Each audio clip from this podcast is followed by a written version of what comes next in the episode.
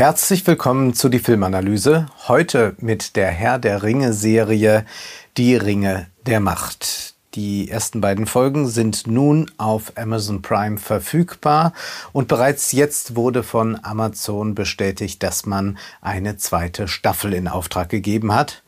Aber ich kann an dieser Stelle sagen, ganz klar, ohne mich, denn ich werde nicht eine einzige Minute länger mit dieser Serie verbringen und ich will das ein wenig begründen und will dazu aufrufen, es mir gleich zu tun. Mehr als eine Milliarde Dollar wird diese Serie dann gekostet haben, das höchste Budget, das bislang für eine Serie ausgegeben wurde. Und bevor wir zum Inhaltlichen kommen, ist es sinnvoll, erstmal beim Ökonomischen zu verharren. Denn die Ringe der Macht ist nicht zuletzt deshalb seit Jahren in aller Munde, weil man ein solch hohes Budget aufrufen möchte. Nun galt stets, Filme werden gedreht, um Geld zu verdienen. Das ist nicht der einzige Grund oft für die Macher, aber für die Konzerne schon. Wir sollten jedoch etwas differenzierter auf den Fall blicken. Reden wir zunächst über das Studiosystem, das es ja in Teilen noch gibt, aber früher 50er, 60er Jahre in Hollywood sehr stark war. Damals war es so, dass man Filme produzierte, um möglichst viele Kinokarten zu verkaufen. Blockbuster wurden dann in den 70er, 80er Jahren entdeckt als eine Möglichkeit, eine große, breite Masse anzusprechen, die ganze Familie. Ähnlich ist es auch nach wie vor beim Fernsehen und es gibt da eine große Gemeinsamkeit. Das Kino wie das Fernsehen funktionieren linear. Das heißt, Linearität, wenn wir einen Film haben, der zu einer gewissen Zeit läuft in einem Kinosaal oder in einem Fernsehprogramm, dann kann zu der Zeit nicht etwas anderes gezeigt werden. Sprechen wir über das Streaming, sprechen wir über Netflix, dann haben wir das Prinzip Parallelität. Ein Film blockiert nicht den Sendeplatz oder die Leinwand eines anderen. Das heißt, ganz viel kann gleichzeitig auf der Plattform stattfinden. Potenziell sorgt das für eine große Pluralität. Worum geht es Netflix? Nun, Netflix hat 220 Millionen Abonnenten und es ist Netflix an sich egal, ob diese 220 Abonnenten alle diesen einen Blockbuster sich ansehen oder ob sich das verteilt auf das Programm, das angeboten wird, auf all die anderen Filme und Serien. Trotzdem produziert Netflix immer mal wieder Blockbuster für die breite Masse und es gelingt mal besser, mal schlechter, wie das auch beim Studiosystem war. Man produziert dann auch solche Flops wie The Grey Man. Das Ziel solcher Blockbuster ist durchaus aus, Aufmerksamkeit zu generieren und vor allem neue Abonnenten anzuziehen. Denn das ist es, worum es Netflix geht. Wie ist es nun bei Amazon Prime? Nun, es gibt da diesen Streaming-Dienst, ja, und der funktioniert auf den ersten Blick so wie Netflix. Zum anderen ist Prime aber nur das Anhängsel von Amazon bzw. der Streaming-Service ist das Anhängsel. Prime ist ein sehr wichtiges Geschäft für den großen Amazon-Konzern. Jährlich kostet ein Prime-Abo jetzt 90 Euro. Es gab eine Preiserhöhung und die kam quasi mit dem Erscheinen der Herr der Ringe-Serie. Die Serie ist jetzt in gewisser, Maß, in gewisser Weise auch das Legitimationsmittel dafür, dass man sagt, diese 90 Euro sind es aber wert und es wird, so hofft man, weniger Kündigungen geben. 2021 hatte Amazon bereits 200 Millionen Prime-Kunden. Das Marktforschungsinstitut IHF Köln schreibt, rund 94 Prozent der Online-Shopper in Deutschland sind Kunden bei Amazon. Rund 70 Prozent des Amazon-Umsatzes wird von Prime-Mitgliedern realisiert und über ein Drittel von ihnen sind Heavy Amazon-Shopper und nutzt für mindestens die Hälfte der Einkäufe im Netz das Angebot von Amazon. Das heißt, Amazon geht es darum, durch die Serie mehr Prime-Kunden zu bekommen. Herr der Ringe ist ein altersklassen- und geschlechterübergreifendes Phänomen. Man erreicht also sehr viele, die bislang noch kein Prime haben und vor allem auch ein bislang nicht digital affines Publikum. Da sich die Episodenveröffentlichung über zwei Monate streckt, reicht es nicht aus, bloß einen gratis Probemonat zu abonnieren. Außerdem ist genug Zeit dann vorhanden, die Vorzüge von Prime sonst noch zu entdecken. Amazon gewinnt jetzt nicht bloß 90 Euro im Jahr pro Kunde und auch dann könnte man schon hochrechnen, wie schnell man dann doch vielleicht bei einer Milliarde auch angekommen ist. Auch haben wir ja gerade gehört, kaufen die Kunden generell mehr, die Prime haben. Und das ist ganz entscheidend, dass wir verstehen, dieses Streaming-Angebot von Amazon Prime ist quasi das Werbeprospekt und die Herr der Ringe-Serie ist das Log-Angebot. Natürlich gibt es auch anspruchsvolle Serien auf Prime. Natürlich bedient man auch da die Nischen. Aber es ist wichtig, um das hohe Budget einzuordnen, zu begreifen, worum es Amazon eigentlich geht. Zudem muss bedacht werden, dass Amazon auf fünf Kontinenten agiert aber nicht überall gleich erfolgreich. Nicht jedes Land ist von Amazon so gut erschlossen wie Deutschland zum Beispiel. Und es gibt da auch tatsächlich harte Konkurrenz. Indem man aber eine solch Herr der Ringe-Serie hat, ist man konkurrenzlos.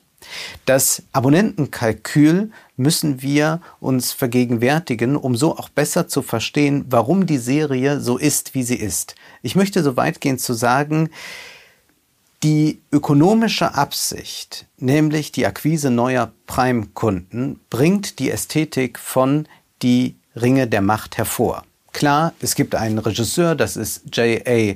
Bayona, aber das ist überhaupt nicht sichtbar, dass da ein Regisseur tätig ist. Es könnte auch ein Team sein, es könnte irgendjemand anders sein. Wir haben hier die Regisseure nur als ausführende Kraft. Wichtig ist zu betonen, grundsätzlich sind Kommerz und Kunst durchaus vereinbar. Es gibt ja große Blockbuster, die künstlerisch wertvoll sind, aber im Falle dieser Serie finden wir das nicht vor. Das Abonnentenkalkül hat die Ästhetik so sehr dominiert, dass wir überhaupt nichts künstlerisch Anspruchsvolles in dieser Serie entdecken können.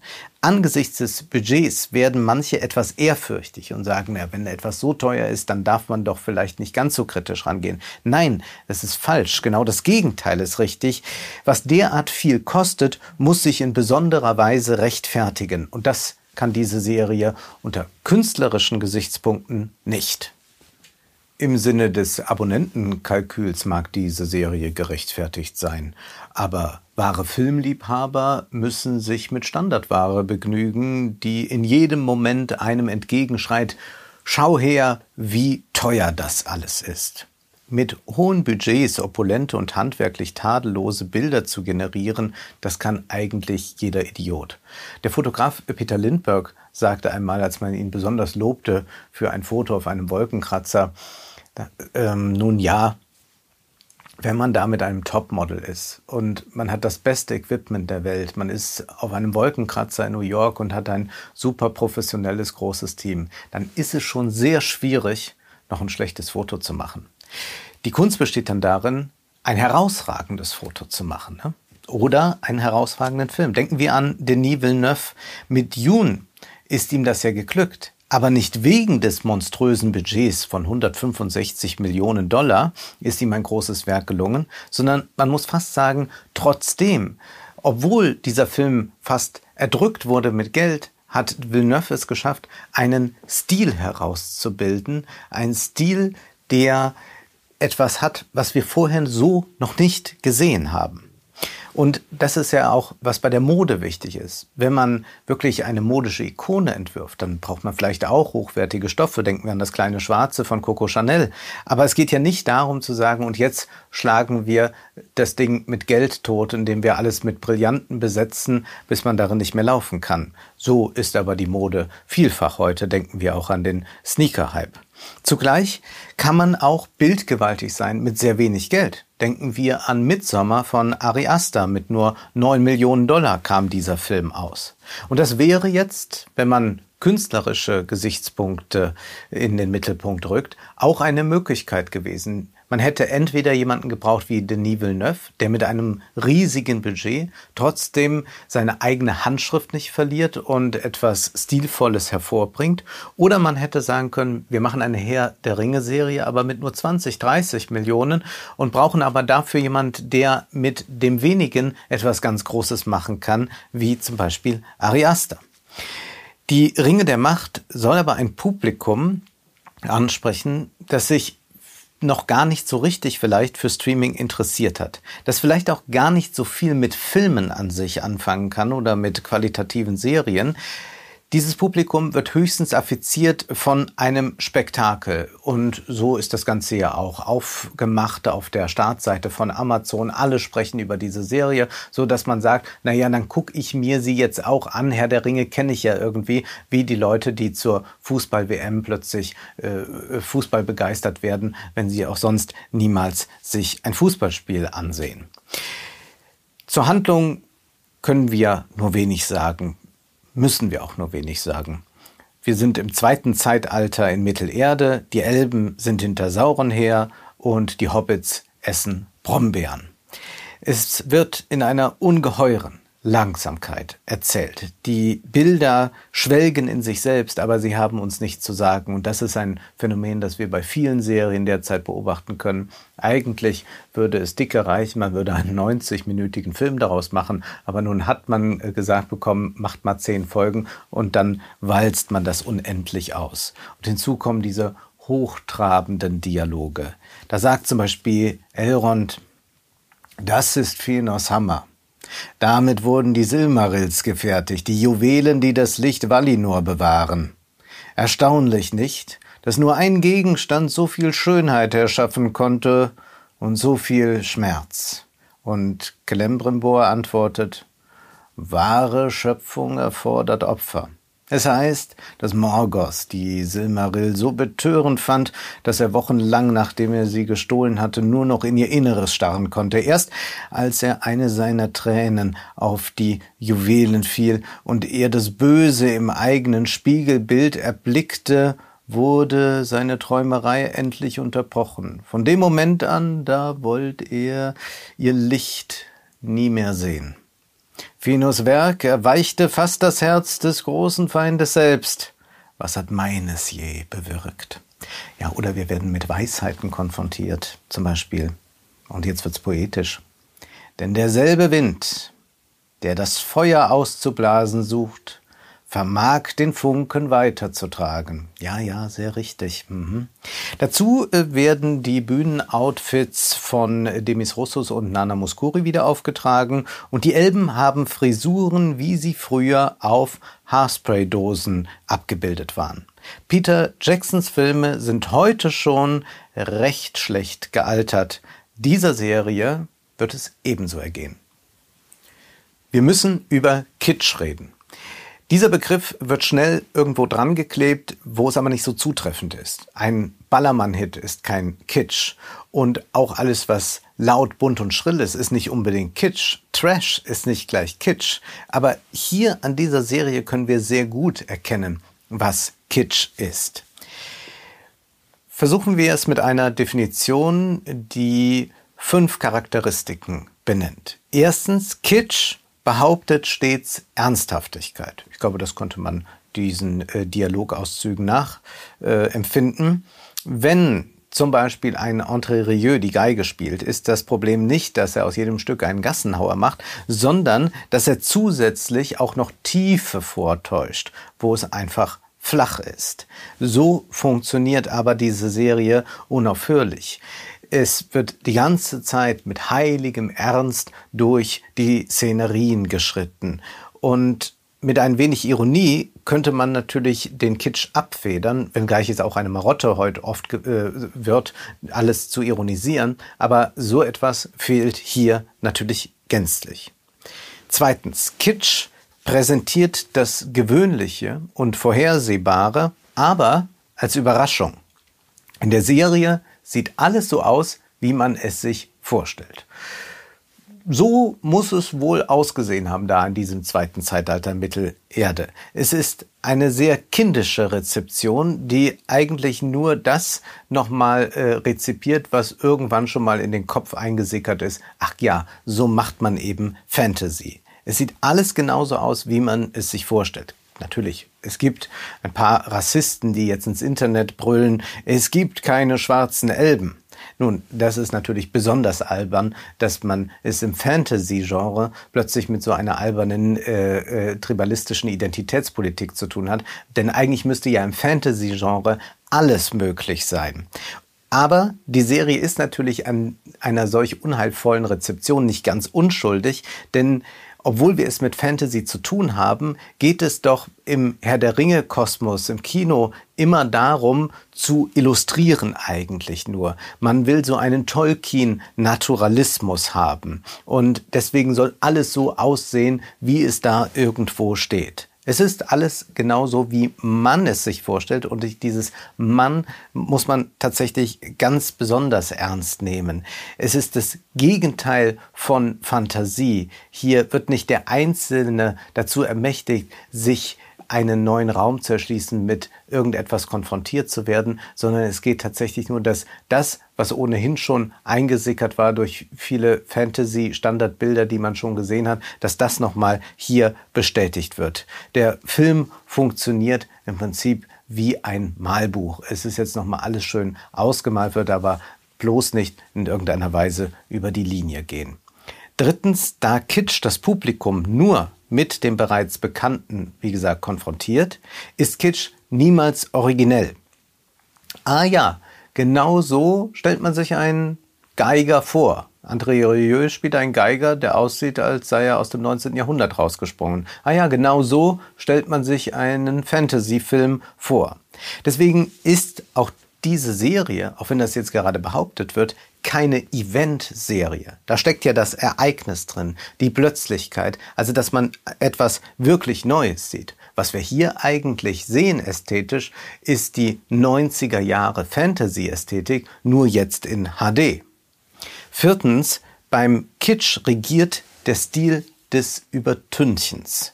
Übertüncht wird ein Mangel oder mehrere Mängel inhaltliche oder formale Mängel. Wir erkennen ja hier gar keinen eigenen Formwillen, sondern diese Serie ist so, wie sie eben ist. Und so übertüncht man das Ganze mit der gestellten Sprache, mit unglaublich bombastischen Bildern und einem sehr, sehr hohen Budget. Und dieser Bombast ist das doch ganz prägende hier, dass man jedem Detail ansehen kann, selbst wenn da irgendjemand mit einem Körbchen rumläuft, oh, das war bestimmt sehr teuer, da haben bestimmt sieben Leute vom Ausstattungsteam dran gearbeitet. Fünftens, Kitsch bequatscht das Publikum und zwar bequatscht das Publikum auf emotionale Weise. Das Publikum soll nicht nachdenken, sondern sich einverstanden erklären. Es soll sich eigentlich ergeben.